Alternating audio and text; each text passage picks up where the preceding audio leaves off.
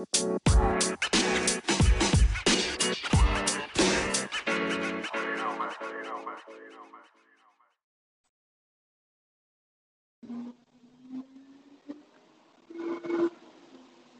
buenas, granistas. Bienvenidos a un nuevo episodio de, de Puerta al Cielo. Hoy en nuestro episodio 25 tenemos un invitado. ¿Qué tal? Alex, ¿cómo estás? Hola, muy buenas, Carlos José. Encantado de estar aquí y bueno, un placer poder charlar un ratillo sobre, sobre Granada. Y como siempre, con José, ¿qué tal? ¿Cómo estás? ¿Qué tal, Carlos? ¿Cómo estáis? Pues todo va muy bien. Y como tú bien dices, hoy le damos la bienvenida a un aficionado de Granada, pero de los de verdad, de los que nos gusta a nosotros. Tenemos hoy a Alex, que muchos lo conocerán por Falcao de mi vida. ¿eh? Aquí lo tenemos presente. Y bueno, pues bueno, eh, Alex también lleva la cuenta y Galopedia, que más de uno la conoceréis en, en Twitter. Y bueno, yo quería empezar preguntándote por preguntándote a ti y a José también por el partido del molde, ¿qué tal? ¿Cómo visteis el partido? Eh, yo quería preguntaros por una dinámica que cogí el partido de, de como en la, en el, al igual que en la eliminatoria con el Nápoles, ganamos nosotros 2-0 en casa. Y ellos empiezan ganando, empieza un partido un poquillo, yo creo que jugamos un mal partido. Eh, no fue un partido típico de nuestro Granada y ¿cómo, cómo visteis el partido? Sí, yo creo que en la vuelta en molde, eh, como el equipo recuperó a los tres tenores en el centro del campo y también tenía la ventaja del partido de ida, pues yo creo que empezó el partido quizás con, bueno, digamos que, que, se veía favorito, ¿no? Favorito y superior. Muy diferente al partido de ida porque teníamos 11 jugadores de, solo del primer equipo y, yo creo que eso pasó factura en el partido de vuelta. No vimos un Granada, al mismo Granada de siempre, pero bueno, conforme iban pasando los minutos, yo creo que fue mejorando y el gol de Soldado yo creo que nos dio la vida y nos sirvió muchísimo para encarar los minutos finales. Pues yo la verdad que aquí coincido mucho con Alex, que la verdad que es verdad que el Granada venía con muchas bajas y nos lastraron muchísimo. Incluso yo durante el partido vi sensación de que digo, verás tú el molde, verás tú el molde, que nos la lía, que nos la lía. Y una jugada que fue determinante fue la de Fofana en el, con el 1-0, la que sacó Ruiz Silva, que era ya sí. el, el 2-0 que empataban la eliminatoria. Y la verdad que no fue un partido, para los granadinos no fue un partido fácil de ver porque en cierto momento el molde tenía sensación de peligro, de sufrir y en momentos nos veíamos ya en, esa prórroga. Y como bien dice Ale, el gol de Soldado, la verdad que ya amansó la agua, volvió el Granada de su fútbol, el fútbol que estamos acostumbrados de Diego Martínez. Y como siempre, a pesar de las bajas, de, nos reinventamos, sacamos el cuchillo, sacamos los dientes y la, la garra y, y, ahí estamos en, en, cuartos de final, que quién no lo iba a decir cuando comenzamos en agosto la, fase previa, que Granada iba los ocho mejores equipos de la Europa League. Sí, yo creo que, que la semana es positiva, ¿no? hay, que, hay que verlo. Si hemos ganado a un equipo muy duro como la Real Sociedad, nos clasificamos a cuartos ante el molde y bueno, hemos dado la cara ante el Valencia, eh, que es lo, lo, mínimo que se le puede exigir a este equipo, ¿no? Dar la cara ante un gran rival donde además nunca hemos ganado, como Mestalla. Sabiendo la dinámica que teníamos en defensiva en liga, sobre todo fuera de casa, yo creo que estaba incluso dentro de lo normal perder y encajar estos dos goles. Y, bueno, yo creo que lo mejor ahora es el parón que hay. Este parón va a venir genial, justo en el momento más oportuno, para poder seguir recuperando lesionados y que cada vez quedan menos partidos. Yo creo que eh, nos podemos presentar ante el Manchester con un equipo bastante descansado y con bastantes jugadores ya recuperados. ¿no? Yo coincido con vosotros que, que, ha sido, que ha sido una semana buena, que también quería comentar una de, lo, de las cosas que ha dicho José, de, de que Ruiz Silva, la, la, que le saca a Fufana, que de hecho podría ser probablemente el mejor del partido, y yo diría que también hoy contra el Valencia ha sido uno de los mejores, el último mes de Ruiz Silva es, es para marcar. Y bueno, hablando del Manchester, que también quería decir que el, esta, semana, esta semana que vamos a tener de, de descanso por selecciones también nos va a venir muy bien porque el sí. equipo, o sea, que parece que no está tan, tan cansado como en otros momentos de la temporada, nos va a venir bien. Yo quería preguntaros por el emparejamiento con el Manchester United, cómo vivisteis ese sorteo que nos salió en la primera bola, que parecía que íbamos a hacer como el anterior sorteo, que salimos casi de la última y justo salimos y Manchester, ¿cómo vivisteis vosotros ese, se ve Manchester United y ves que, que vamos a jugar un partido contra el Manchester United, que yo la verdad es que lo digo y todavía y no me lo creo. Sí, sí, es que cuesta creer, cuesta creer, sí, sí, yo, mira, cuando vi el sorteo, porque además me pilló trabajando y no quise, apagué los datos del móvil, porque quise verlo en directo cuando llegara a mi casa y ponerlo repetido. Cuando vi el sorteo y vi que la primera bola era la G, porque vi una G, digo, ya está, ya sale el Granada y veremos a ver quién nos toca. Mira, por un lado, me molestó el hecho de que se trataba del equipo más poderoso que nos podía tocar, como es el Manchester, pero por otro lado pensé, mira, no hay mejor equipo para enfrentarnos en un escenario así mm, de cuartos de final. Yo creo que es que decir, como dices tú, Carlos, decir Manchester United es que se te llena la boca, parece irreal, ¿no? Decir esta eliminatoria que la vamos a vivir y, bueno, la verdad es que yo estoy contento también por, por que no haya tocado el Manchester, ¿por qué no decirlo, no? Pues Carlos, fíjate, eh, ahora que lo estás comentando, yo por la mañana, eh, de lunes a viernes, estoy ahora en un curso de socorrismo, todas las mañanas nos vamos a las 8 de la mañana y justamente esa mañana, el lunes fue el sorteo, ¿no? Si no me equivoco, el lunes estábamos ya comentando de los posibles emparejamientos, estábamos hablando sobre que el Arsenal y el United eran los, candidatos más favoritos, los más potentes que nos podrían tocar en el bombo. Y de los que íbamos en el coche nadie quería el United. Y yo digo, pues fíjate que yo mm, tengo la espina de que nos va a tocar el United y vamos a callar muchas bocas. Incluso había momentos que hasta me apetecía que saliese en ese bombo, en esa bola el United. Y justamente en el sorteo a la una, ese emparejamiento en el que el Granada llega, pues por así decirlo, un poco, eh, hablando claramente, el equipo más modesto. Eh, yo creo que casi todos los equipos querían al Granada, a pesar de que está siendo el equipo de revelación en Europa, eh, lo que no quieren es enfrentamientos directos, como por ejemplo un United Milan. Y aquí el Granada eh, puede tener esa ventaja, ese hándicap de que el modesto, que el, United se, confíe y ojo que, que los equipos de Diego Martínez, ganarle a los equipos de Diego Martínez hay que correr mucho, ¿eh? Y hay que sudar mucho. Y yo creo que, el Granada le va a... Bueno, creo no, estoy seguro de que el Granada va a competir, pero vaya, al 100% y, y vaya, soy optimista con la machada. A mí no me sorprendería de que nos planteemos en semifinales y lo digo sinceramente. ¿eh? Sí, sí, está claro. Yo creo que, la clave va a ser pues, recuperar esa capacidad defensiva que caracteriza al Granada de Diego Martínez, especialmente en, Europa, ¿no? que está mostrando una mejor versión defensiva en Europa que en Liga. Es obvio que el Manchester es superior, son superiores, eso es evidente, pero es que la verdad es que pocos equipos superan físicamente a este Manchester United. Es que ya no solo hablo del Granada, sino mm, del 95% de los equipos de las grandes ligas mm, lo tendrían muy difícil contra el United. También te digo que el Granada va a tener sus opciones, porque quizá a lo mejor físicamente no, no es tan bueno como el United, pero en cuanto a juego y calidad individual tampoco hay tanta diferencia. Eh, si el Granada está bien atrás, va a hacer sufrir y puede dar guerra en la eliminatoria. Yo estoy seguro que va a dar guerra, y, pero también, como dice en muchas ocasiones Diego, para este partido tienen que llegar los jugadores sanos. Es una cosa, eh, es que yo creo que es también fundamental poder contar con todos y estar los máximos disponibles. Mm, además, todos van a querer llegar y jugar este partido.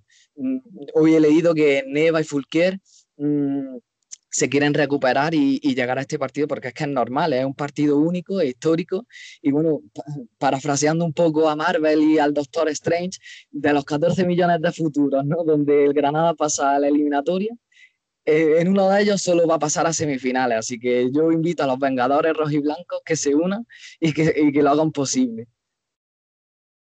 Muy buena, muy buena, Ale. Hay que dar, hay que dar ese mensaje. Hay que dar, hay que dar me gustaría tratar con vosotros, ahora que lo estás comentando, eh, el hecho de que el Granada, eh, gracias a Europa League, que en Granada se hable del Granada y eh, ahora ya este un mediático que el Granada entra en cuartos de final, ¿cómo, ¿cuáles son vuestras sensaciones? ¿Cómo lo estáis llevando?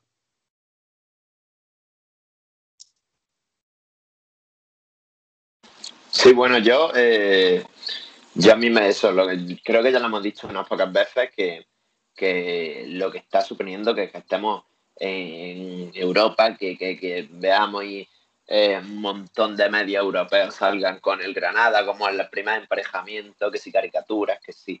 Eh, que estamos en primera plana a nivel internacional, ¿vale? Que la Europa League no es la Champions League, pero aún así estamos, estamos saliendo en todos lados, y bueno, y a mí me parece que es impresionante. Yo también quería preguntaros por qué, qué, supone para la afición granadina y para el Granada meterse en estos cuartos de final? ¿Cómo, cómo veis que, que, que, un equipo que hace no tanto, o sea, hace, pongamos, dos años y algo estábamos jugando en segunda, éramos un candidato al ascenso, pero, pero que ahora mismo estamos eh, en, en todo, el primera plana de los periódicos mundiales. ¿Qué, qué, qué os parece a vosotros esto, este cambio de estos últimos años? Sí, sí, to totalmente. Es que estar en el marco europeo es que es fantástico, es llevar a tu ciudad por Europa. Yo creo que es para sentirse orgulloso de, lo que estamos consiguiendo, de lo que está consiguiendo este Granada de Diego Martínez, porque es histórico y es único, ¿no? Y es que además, no sé si, si os acordáis de que la semana de la ida del Manchester United es la semana del aniversario del club. Es que es que esa semana, mm, si lo pensáis, es que a mí se me pone la piel de gallina. Se van a juntar varios factores como el cumpleaños del club el día 6 de abril y dos días después esa, ese partido de ida que ojalá se juegue en Los Cármenes, que yo creo que va a marcar un antes y un después en nuestra historia seguramente. Yo, yo lo creo así. Y nos tenemos que volcar todos para, para, ese, para esa semana, ¿no? No solo la afición y los medios, sino también desde el propio club que incluso debería promover, no lo sé, algún tipo de charla, por supuesto sacar la bufanda conmemorativa, las camisetas, eh, hacer incluso algún libro, algún póster, porque es que no va a haber otro momento igual en nuestra historia. O sea, los 90 años se van a celebrar con, con el Manchester United. Es que yo creo que a lo mejor puede haber otros mejores, pero como este no lo va a haber, ya que encima no podemos desplazarnos y hacer recibimientos masivos y, y, hay que, por supuesto, respetar las normas sanitarias, yo creo que hay multitud de formas de volcarse, porque, insisto, es que tras 90 años es que va a ser la semana en mayúsculas del granadinismo. Pues yo aquí eh, suscribo, vaya, suscribo las palabras de, nuestro invitado Ale y la verdad que caprichosamente el destino lo ha elegido así, que los 90 años de historia del club lo va, lo va a celebrar con el partido más mediático del club contra el United, un partido que, como bien dice eh, eh, como apuntaba nuestro compañero Carlos, eh, el marco europeo, nos ponen el foco en el disparadero, en la palestra. Pero también eh, habría que analizar cómo hemos llegado a ese marco europeo, que lo hemos, eh, lo hemos hecho con nuestra gente. El Granada ha llegado a Europa si lo analizas con la base de segunda división. Está Germán, está Víctor Díaz, Puerta, un chaval que juega en el juvenil División de Honor. Eh, vaya, los fichajes han sido, por ejemplo, fichajes humildes. De Villa venía del Tenerife, de jugar en segunda. Y este bloque pues, nos está llevando a lo más alto y con humildad. Y esto va a ser un David contra Goliat y ya sabéis cómo acaba la cosa. Y, y, yo creo que el Granada tiene mucho que decir en esta Europa League y al final eh, lo analiza y es bonito de, llegar con tu gente, de llegar con tu bloque, eh, lo que está haciendo Diego Martín en este club y un partido pues para disfrutar eh, la, la, corriente esta que, que ya sabe Alex que dice que, que, hay que centrarse en liga. Vale, es verdad. la liga, la Europa League está afectando mucho a, a, la liga porque llevamos jugando partidos desde agosto y es verdad que merme la, la situación del club pero es que lo que estamos viviendo en estos tiempos de pandemia, que estamos desconectando, que nos están llevando a vaya a vivir los momentos más bonitos de Granada y que, como bien dice, se, se, culmine con ese 90 aniversario, la verdad es que se te pone el vello de punta. Sí, yo coincido eh, con. Oh, perdona, Ale. Eh, sí, sí.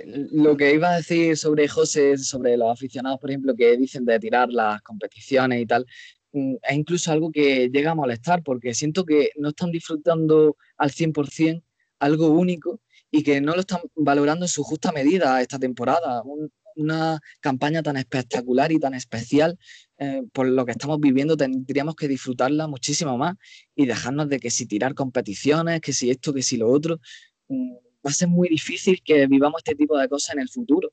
Ojalá que sí, pero como la primera vez, que es la actual, no va a ocurrir. Y en estos dos meses que quedan de competición, tendríamos que dejarnos llevar porque mm, este Diego, e, este Granada de Diego lo va a dejar todo este quien esté delante. En el futuro es que nos acordaremos y pensaremos en estos momentos que si Malmo, que si la victoria en Dove, mm, luego la de Nápoles, todos los vídeos que se han promocionado para los partidos, la bufanda, mm, yo qué sé, yo deberíamos disfrutarlo porque es que va a quedar en la retina para siempre. Yo eh, lo que decía antes que coincido con, con lo que dices de, de, de, que el equipo, de que es que es una ocasión impresionante, con lo que decía antes, de que es una ocasión impresionante para que el club eh, promocione este, este momento, este eh, 90 aniversario con el partido más, mí, para mí el más importante de nuestra historia, porque vamos a jugar contra un campeón de Europa, en una, eliminatoria europea que nos acerca a un, título europeo. O sea que, como he dicho antes, eh, a mí me parece eh, que no, hay palabras para y todavía te quedas como impresionado al decirlo. Y bueno, yo también quería, eh, enlazando con lo que dices de esto de la liga, quería preguntaros por, por las impresiones del partido de hoy contra el Valencia, ¿qué tal? ¿Cómo lo habéis visto? Bueno, si queréis empiezo yo. La verdad es que mm, no ha matado ese gol tan tempranero en contra. Eh, así es que es muy difícil tener una continuidad en lo que a victoria se refiere en liga. Eh, en la primera parte, digamos que el Granada ha estado, lo he visto un poco contundente, poco contundente, más individualista de la cuenta. Eh, también es verdad que el Valencia sabía que el Granada 48 horas antes había hecho un gran esfuerzo en Hungría y eso unido a la resaca europea siempre va a suponer un, un hándicap ¿no? Eh, para el Granada, pero pese a eso, eh, el Granada tuvo algún acercamiento, es verdad que sin peligro, y Ruiz Silva, como hemos comentado al principio, mantuvo al Granada en el partido gracias a sus paradas. ¿no? Yo creo que ha sido el mejor del Granada ante el Valencia. Luego ya en la segunda mitad, pues con los cambios con Montoro y con Machís, sí es verdad que hemos visto a un Granada más reconocible pero claro, llegó también la inoportuna lesión de Machís, que creo que dejó durante unos minutos bastante tocado al equipo. Lo de las lesiones es que ya es un poco drama, ¿no? Eh, se pasa hasta mal sabiendo que es que mm, vamos a lesión por, partido. Pero bueno, es lo que nos toca vivir este año, es el peaje que, que tenemos que vivir, lo digo a menudo. Yo ojalá deseo que llegue al partido contra el Manchester Machís, por lo menos al partido de vuelta y bueno, siguiendo hablando del partido, pues mmm, continuó quizá un poco trabado, muchas interrupciones. El Granada se volcó, se volcó arriba y eh, claro, eso dejó al Valencia con muchas oportunidades al contraataque. Eh, y de nuevo Ruiz Silva eh, salvando, salvando al equipo. bueno, ese gol de Soldado no ha metido en el partido, pero la verdad es que aunque tuvo ocasiones el Granada para empatar, pero realmente no, merecía así, porque es que el Valencia pudo, pudo hasta golear. Es verdad, tuvo Kini una clarísima en, dentro del área, pero bueno, yo creo que lo más importante es que sabiendo el gran esfuerzo que hizo el Granada el jueves, yo creo que lo más importante es que se ha, se ha levantado con un 2-0 y ha dado la cara, y yo creo que es lo mínimo que siempre se le puede pedir y exigir a este equipo. Yo coincido contigo que, por hacer un resumen más grande, más, allá del que has hecho tú, que, pese a que es un mal partido, porque se jugó un mal partido, podía ser, eh, gracias a Ruiz no ha sido un, marcador mucho más alto para el Valencia, el equipo no se rinde. Eh, puede jugar un mal partido, pero aún así se ha llegado, aunque haya sido en el minuto 90 entrado el gol, la que ha tenido Kini, que has dicho, y yo creo que a mí no me deja un, tampoco muy mal sabor de boca, como me parecía que, me iba, que, que yo veía yo veía el minuto 80 y digo, vaya partido, vaya partido. Y, al final no, no, no, no, hemos seguido y, hemos, y esa, esa, esa esencia que tiene el equipo. Y yo quería preguntarte, por ejemplo, a ti, José, que, ¿cómo va la clasificación europea? ¿Crees que, ¿Crees que hay posibilidades? ¿Crees que esto ya no hay posibilidades? Ya hay que jugar, hay que centrarnos exclusivamente en la Europa League. Pues Carlos, si analizamos la clasificación respecto a la temporada anterior que entró en Europa, habrá unos 3-4 puntos de, diferencia respecto al año pasado. Y el año pasado se entró en Europa en la última jornada.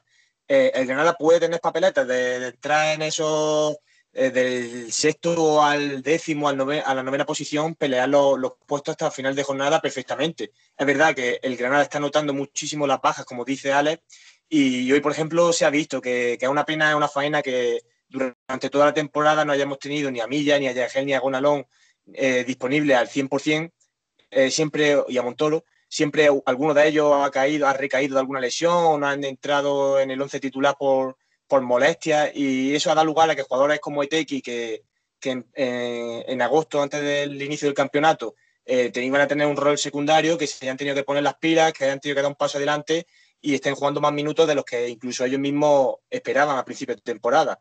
Entonces, eh, esto unido a, la cantidad de minutos que llevamos en Europa League, que somos el, segundo equipo después del Tottenham, que más partidos llevamos en competición, eh, está lastrando mucho en liga, pero eh, lo habéis comentado antes y el aspecto positivo que yo me quedo, que, que tenemos partidos como el de hoy, que, es verdad que, que, estamos fuera de lugar, que no damos los 90 minutos, no, nos cuesta entrar en dinámica, pero con todo y con eso, el Granada hasta el último minuto da la cara. Es decir, estamos hablando de un partido que no nos sale, que directamente no, no es nuestro día, pero que con todo y con eso el Granada hasta el último minuto tiene opción de puntuar y eso a mí me parece muy importante. Incluso si lo analizamos con temporadas anteriores, antes de la llegada de Diego Martínez, estos partidos en Mestalla nos hubiéramos llevado un 5-0, un 6-0 o goleados, pero fácilmente. Y estamos hablando de que con todo el lastre, con todo lo que lleva en la mochila este equipo, compite, da la cara, incluso tiene la oportunidad de llevarse puntos en partidos en los que no te espera por, por cómo viene durante la semana la dinámica.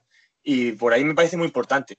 Ahora, me gustaría también comentar con vosotros eh, el hecho de que el Granada eh, a domicilio fuera de casa sea el, peor visitante de toda la liga. ¿Qué, creéis que está fallando? Eh, incluso partidos en los que no hacen goles fácil, cuando la defensa es prácticamente, bueno, es igual que la de la temporada pasada. ¿Qué, está pasando para, para no tener esa solidez defensiva? ¿Hay un aspecto psicológico? ¿Cómo lo estáis viendo? Sí, de hecho, mm, ahora que dices lo de los goles encajados, Hoy ya, por ejemplo, ya han encajado más goles que la temporada pasada. Y fuera de casa también.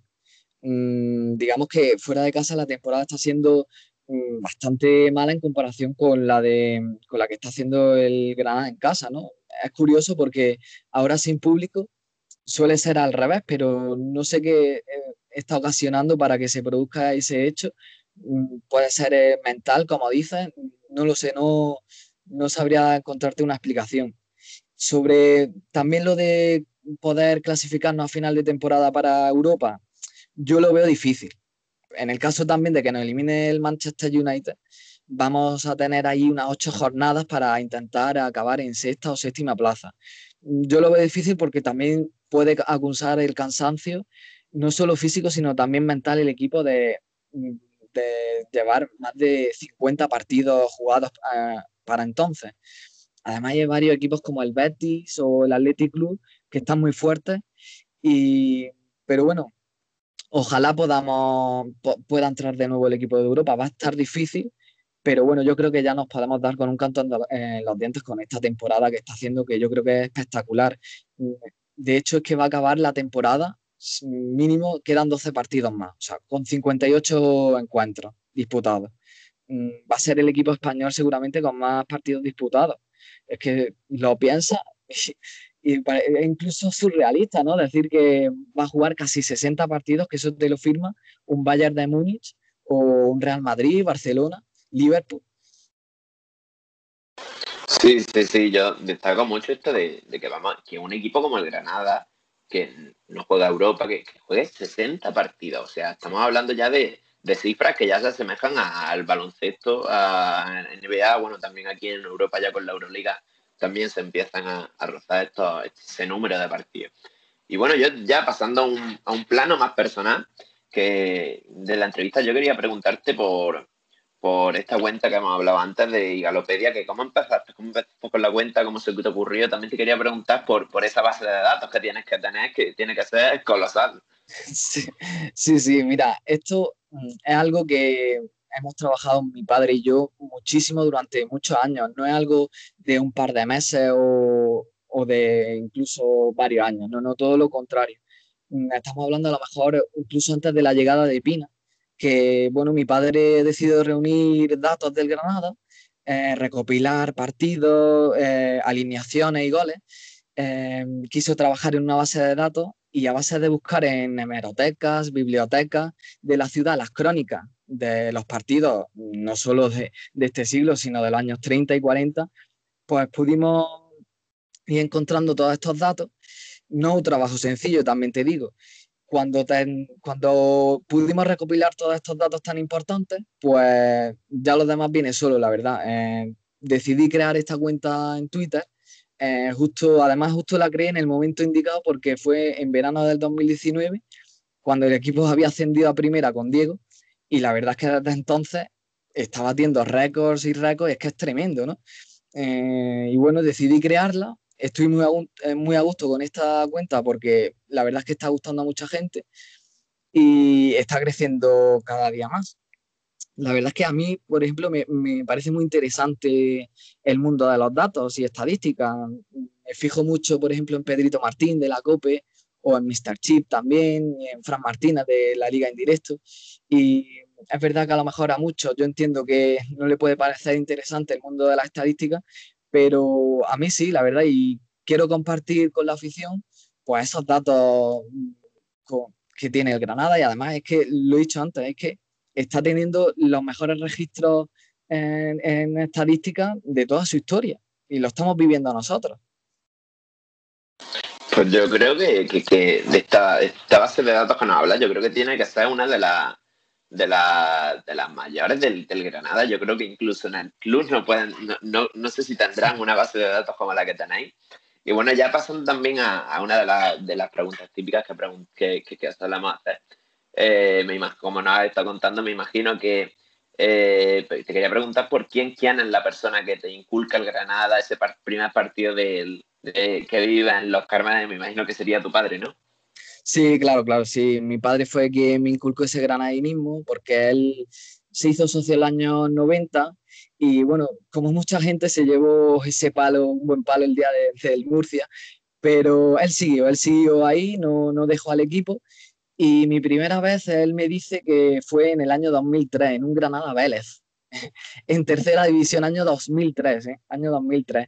Yo si te soy sincero, no, no me acuerdo mucho de ese partido, pero sí me acuerdo del que, mm, del que jugó el Granada varias semanas después, porque fue contra el Quintanal del Rey, eh, una eliminatoria de fase de ascenso a Segunda B, que por desgracia eh, no pudo ascender el Granada, tenía que remontar el 1-0 de la ida, se, se, puso por delante 1-0, pero eh, Juanjo, más conocido como Pocholo, no sé si alguno recordará esta escena, pues mm, se marcó en propia, eh, de cabeza, un gol para atrás, se marcó en propia y no pudo ascender. Tuvo que esperar varias temporadas más hasta ese día del Guadalajara, que lo recuerdo, la verdad, con, mucha alegría, porque es que me senté en la esquina donde marcó Ramón el primer gol. Y recuerdo que el estadio se vino abajo y bueno, fue brutal lo que se vivió ese día en Los Cármenes. Es que mm, eran 20.000 personas lleno el estadio eh, en tercera división. ¿eh? Es que son pocas aficiones pueden presumir de eso. Y la verdad es que siempre tengo en mente, esto es un recuerdo un poco fotoloja, que es lo que se habla últimamente por redes sociales, pero mm, la verdad es que tengo especial cariño por ese partido. Y bueno, Alex, pasando a algo más reciente, al principio lo hemos comentado, pero tú ya le diste la vuelta a España con tu vídeo viral de su sanción en Vallecas. Ese vídeo yo creo que, que, lo ha visto toda, prácticamente toda la afición granadina. Eh, cuéntanos un poco eh, cómo, qué partido has vivido, casi te iba a decir al nivel de ese, pero es que yo creo que al nivel de ese es imposible porque estaba ya que te faltaba tomarte un tranquimacín en pleno directo. Eso ya era una locura. ¿eh? Sí, cuéntanos sí. si hay si hay algún partido similar que has vivido como ese, con esa, vaya, con esa efusividad y, y, eso, y cómo, cómo vives tú normalmente los partidos del Granada. Y más ahora que, que, no, que, vaya, que no podemos asistir al estadio. Sí, la verdad es que, mira, ese día eh, es que fue, yo creo que no lo he vivido con más intensidad, ¿no? Digamos que es que además también era la primera vez que vivíamos una permanencia en primera división todos juntos, ¿no? Digamos. Yo creo que nadie sabía qué hacer muy bien primero mis padres no quisieron ni ver el partido por, por, los nervios. Se fueron al monte a pasear y, claro, yo con 15 años me quedé solo en mi casa y, claro, campo libre y pista libre, ¿no? Yo todo lo que tenía que saltar ese día lo hice. Y bueno, en los últimos minutos, mm, voy a contar lo, lo que pasó, ¿no? En los últimos minutos, mm, ya creyendo que el Granada se iba a quedar en primera, porque no iba a pasar nada más, creyendo eso, fíjate lo que pasó después, ¿no? Pues yo con toda la naturalidad del mundo decidí grabarme para ver luego mi reacción, pero ni por asomo tenía pensado subir luego el, el vídeo a YouTube, ¿no? Y luego pasó lo que pasó, que todo el mundo sabe lo que pasó. Y, y claro, yo es que por aquella época, mmm, además, no había tantas plataformas de pago como hay ahora. Y claro, vi el partido por internet con comentarios de periodistas latinos. No puse la radio tampoco para que no fuese por delante de la radio antes que el partido. Y si os acordáis, Falcao marcó incluso antes que, que Tamudo. pero claro, en el enlace de internet no lo comunicaron hasta minutos después.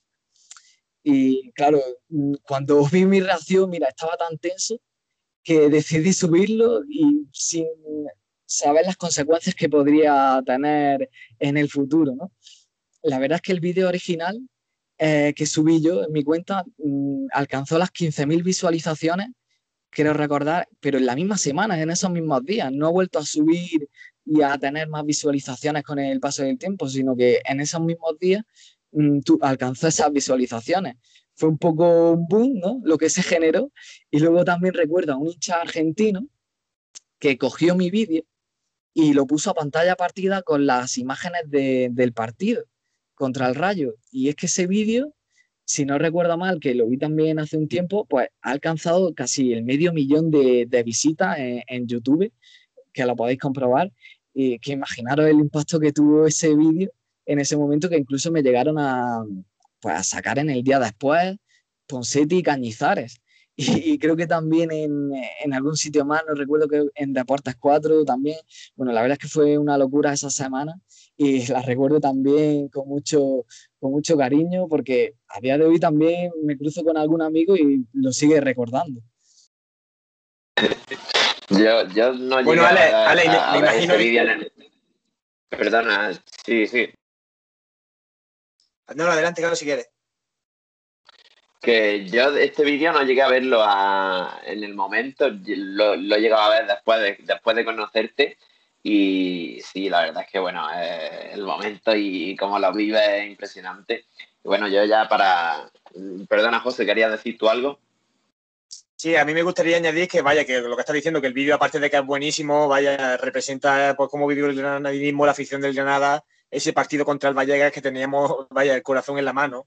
Y bueno, Ale, me, imagino yo la, de notificaciones e interacciones que tendría en el móvil si te leería un puchero en el móvil importante, ¿no? Como para cambiar de móvil casi, ¿no? ¿Cómo, cómo fueron las sensaciones después del, post-vídeo?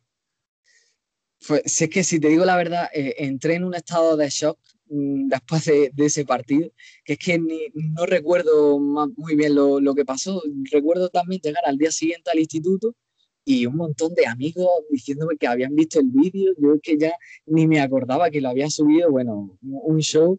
Y, lo que vino también a los días siguientes, que recuerdo en el estadio que vinieron los jugadores de Vallecas y fueron al estadio para hacer, bueno, una especie de homenaje. Y recuerdo también allí a muchos aficionados reconociéndome, bueno, la verdad es que fue un poco un shock también esos días posteriores, pero como dices, sí, sí, las notificaciones a full, sí, sí.